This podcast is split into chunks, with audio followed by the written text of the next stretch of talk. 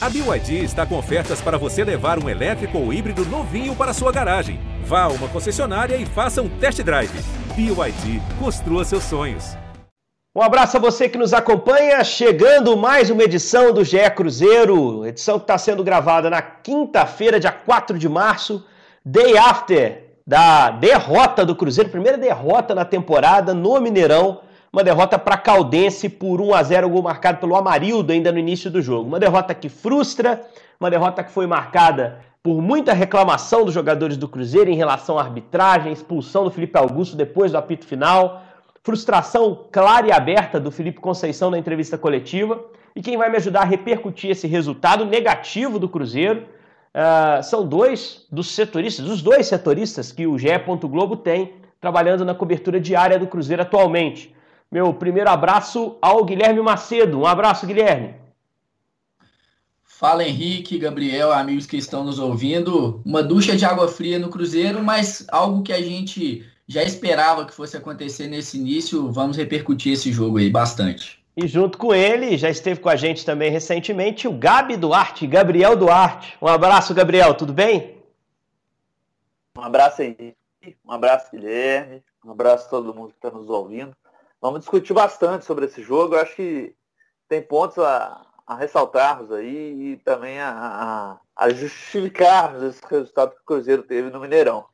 Tá certo. A gente não tem o complemento da rodada, ainda teremos o jogo do Atlético, portanto, é, o Cruzeiro ainda vai ter alguma movimentação na tabela de classificação. Nesse momento, empatado, por exemplo, em pontos com o Tombense, atrás no saldo de gols mas sabemos que o Cruzeiro não vai terminar no G4 a rodada, tem equipes já com pontuação à frente, o único time com 100% nesse momento é o América, o Atlético pode chegar a essa pontuação também, o Atlético, que também tinha vencido na primeira rodada, perdeu para o América, portanto parou lá nos três pontos, não há muita distância, ainda está começando o campeonato, mas o fato é que o Cruzeiro nesse momento já está fora do G4 e precisa de uma pronta reação. Pessoal, é, vamos começar a tocar a bola sobre o jogo. Uh, depois do jogo contra o Uberlândia, eu pelo menos fiquei com a sensação positiva em relação ao Cruzeiro e a gente repercutiu na segunda-feira na edição do podcast positivamente a atuação do Cruzeiro. Né? O Gabriel estava comigo, acho que o Macedo tem a mesma opinião, acompanhando as análises que ele fez. O Cruzeiro fez um bom jogo lá em Uberlândia, não merecia ter empatado, não merecia ter perdido dois pontos naquela partida. Macedo, começar por você, dá para dizer o mesmo do jogo do Mineirão ou a derrota para Caldense sobretudo pelo primeiro tempo de instabilidade defensiva, acabou sendo um resultado justo.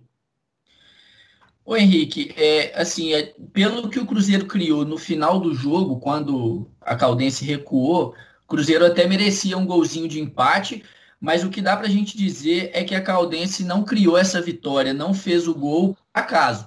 Não foi aquele, aquele time do interior que foi lá em um escanteio e fez o gol, ou em um contra-ataque apenas conseguiu é, colocar a bola na rede. A Caldense teve uma estratégia de jogo que, principalmente no primeiro tempo, funcionou mais do que a do Cruzeiro.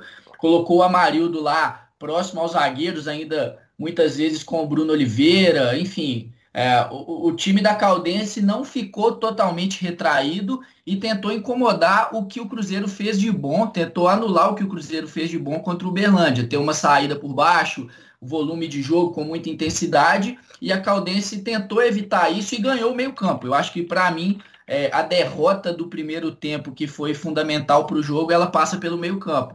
O Cruzeiro não conseguiu é, ser compacto para defender, principalmente, e o jogo ofensivo também passou pouco pelos meios. Marcinho apagado, Matheus Barbosa, eu achei que é, jogou pouco por dentro, ficou muito é, espetado lá pela direita, perto do William Potker, do Raul Cáceres, participou pouco do jogo e o Matheus Neres sobrecarregado. Com esse homem da Caldense à frente, os zagueiros do Cruzeiro tiveram um pouco mais de dificuldade também para adiantar essa linha, porque precisavam se preocupar com alguém, não tinham que preocupar somente com a posse de bola. E para mim, esse, essa, esse, esse meio, meio campo aberto ali, essas, essa, essa, essa distância entre as linhas, principalmente do Matheus Neres, para os quatro meias, digamos assim, foi, foi determinante para a derrota. Segundo tempo, o Cruzeiro conseguiu melhorar. O Adriano, eu acho que dá uma qualidade muito grande a saída de bola, já, já falava sobre isso ano passado.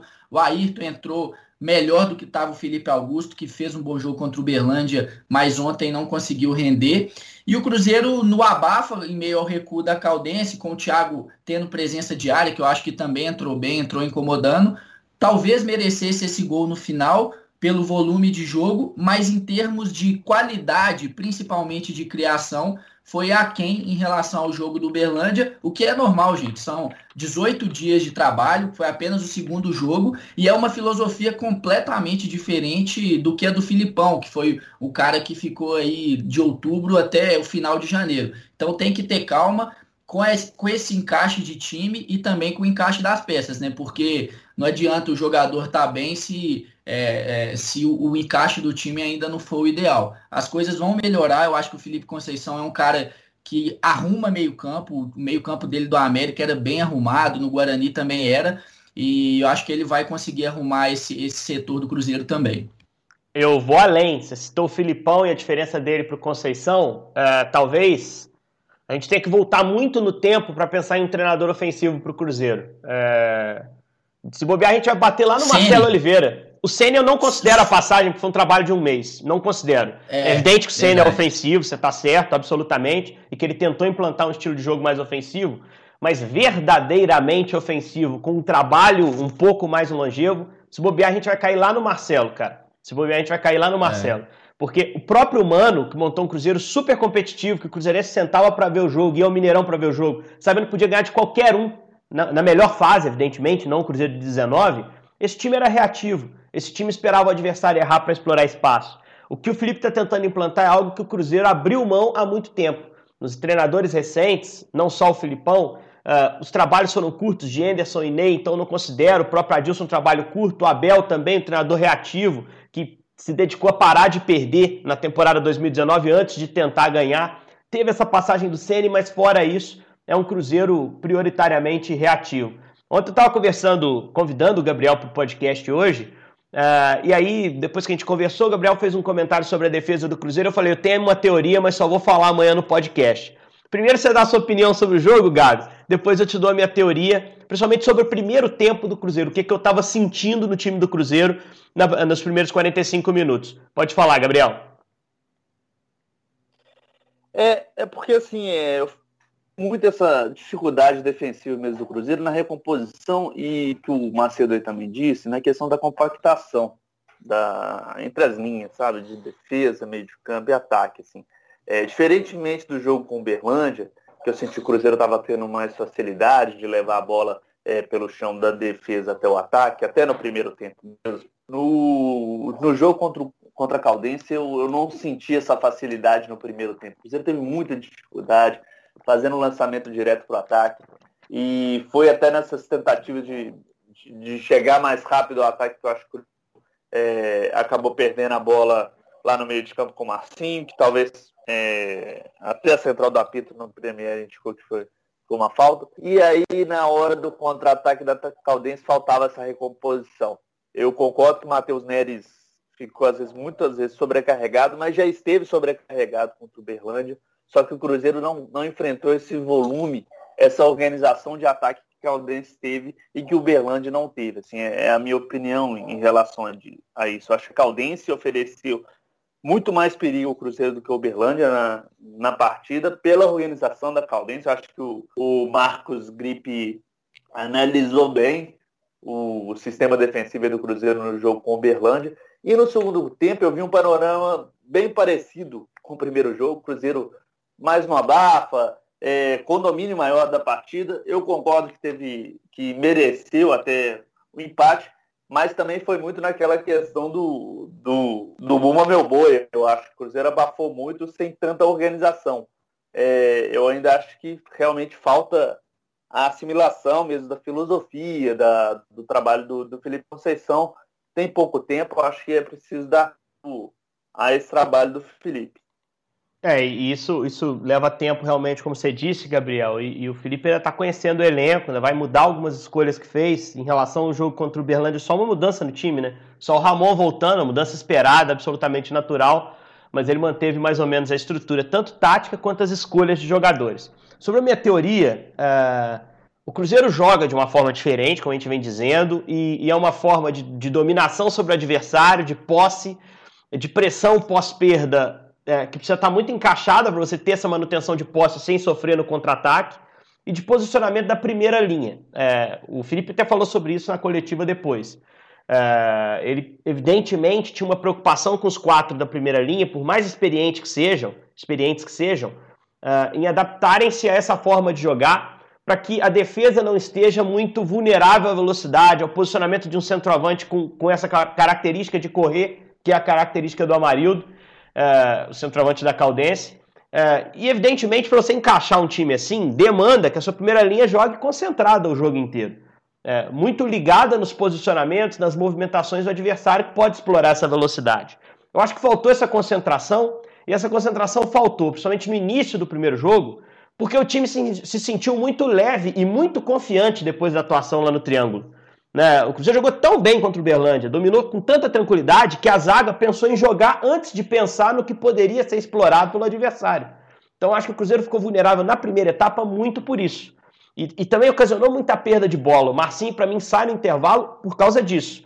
É, concordo que se pode questionar o gol da Caldense, a origem do lance, uma falta sobre o próprio Marcinho, mas ele concedeu muita perda de bola com uma defesa que não estava posicionando corretamente. Felipe entendeu isso como uma vulnerabilidade e tratou de corrigir. Tirou o Marcinho e botou um outro cara com a mesma característica. Um armador fazendo aquele trabalho pelo lado esquerdo. Claudinho que entrou até bem no jogo, né?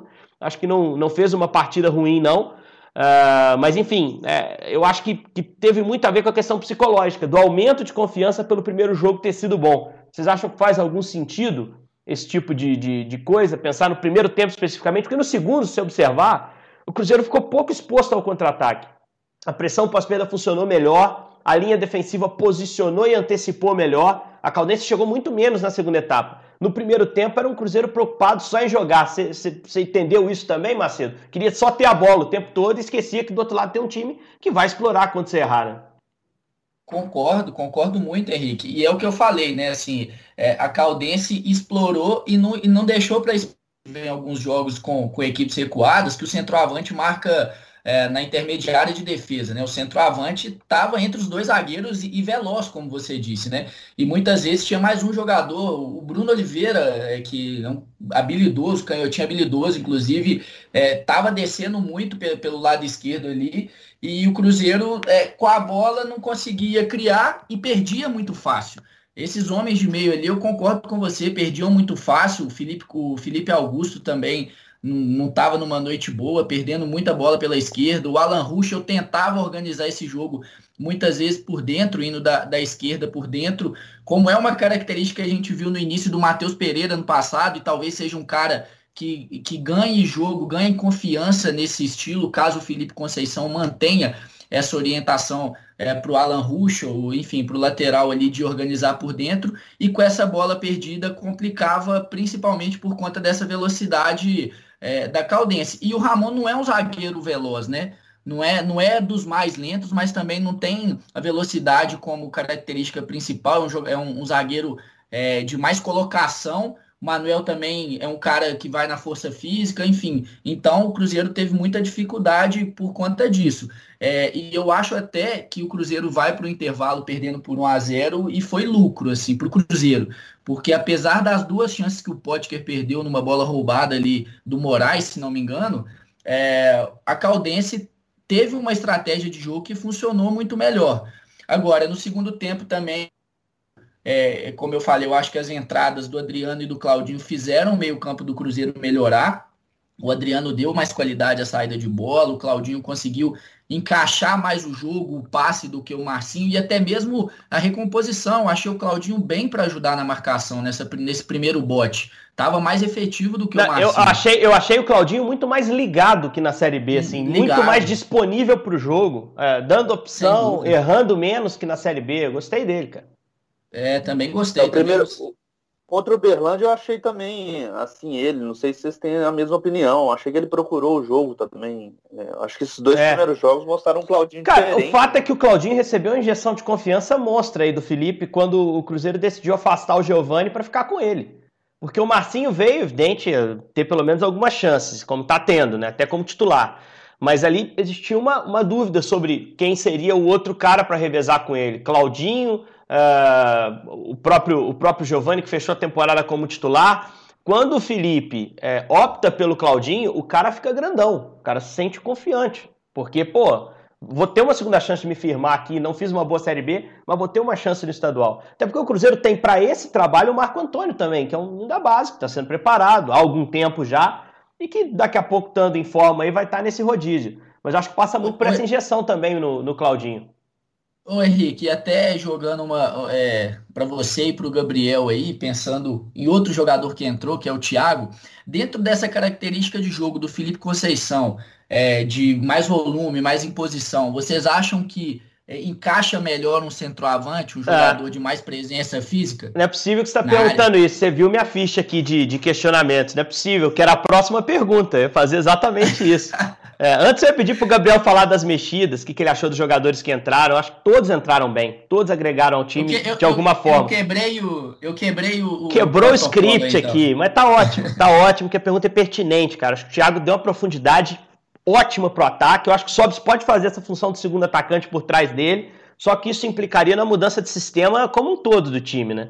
Uh, acho que a solução para isso é tirar o Marcinho, recuar o Sobs para ser um segundo atacante, né? Uh, aquele atacante que movimenta-se por trás do centroavante, e fixar o Barbosa do lado do Neres, que aí você consegue também proteger um pouco mais a sua, a sua área, né? Uh, e pode avançar essa linha de defesa tendo dois mordedores na frente, sempre um fazendo a recuperação quando o outro errar o bote lá na frente. Uh, circular o Sobs como um criativo por dentro e, e, fixar o centroavante, o que daria vida nova também a possibilidade do Moreno, né, Gabriel? Até o Moreno mudando o sistema assim para enfrentar principalmente o time do interior, principalmente em casa, né? Até o Moreno ganharia força e um pouquinho mais de espaço, né? É, com certeza. Seria um, um esquema mais propício a esses jogadores com esse tipo de, de situação, né? E até falando dessa questão do da questão de formação, é, até o momento essa formação não deu tão certo. O Cruzeiro é um time mais ofensivo, mas ficou muito fragilizado em alguns momentos nesse sistema defensivo. É, acho que a gente tem que dar realmente tempo ao, ao Felipe Conceição, mas se, se continuar assim, eu acho que é igual você citou, Henrique, talvez seja uma boa até mudar a formação daqui a pouco dando uma, mais consistência à, à defesa do Cruzeiro, colocando uma, uma linha mais robusta de volantes, com o Matheus Barbosa jogando mais junto do Matheus Neres, ou o jogador, e, e, aí talvez até soltando mais os laterais, não, não sei. É, eu acho que é um, é um caso a se pensar também se o Cruzeiro continuar tendo esses problemas defensivos que ele teve agora no começo do ano.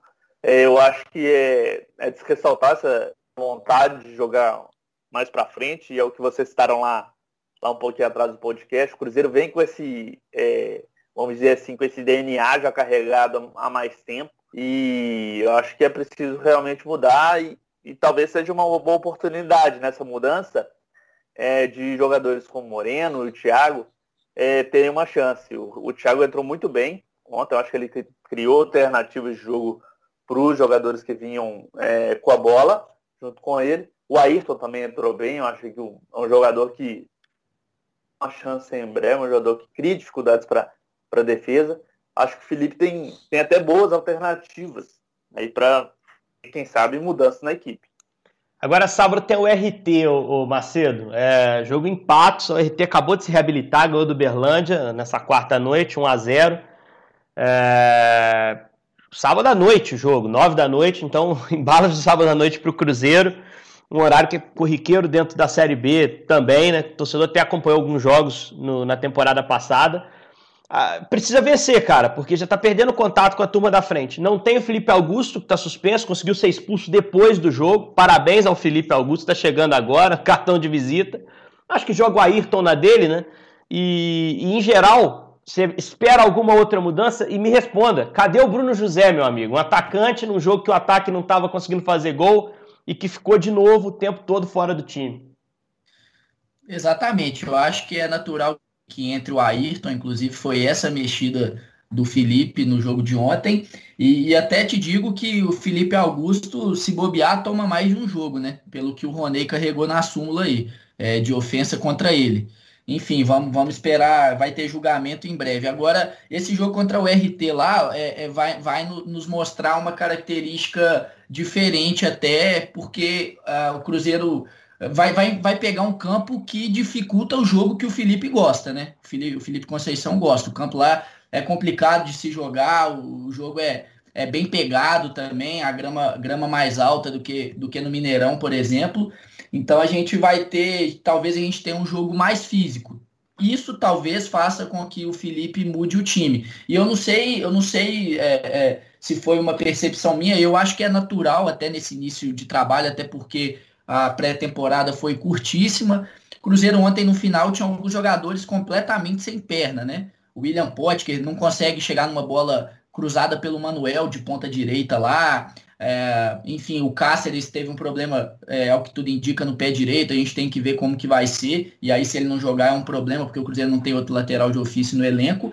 Vamos ver. Eu, eu acho que talvez possa pintar é, outra mudança, alguma outra mudança no time, pensando no aspecto físico de aguentar essa, essa sequência de jogos. Quinta-feira tem viagem longa, tem Copa do Brasil contra o São Raimundo, então talvez haja, é, talvez haja mudança pensando nisso. E o Bruno José, eu esperava ele em campo ontem, viu, Henrique?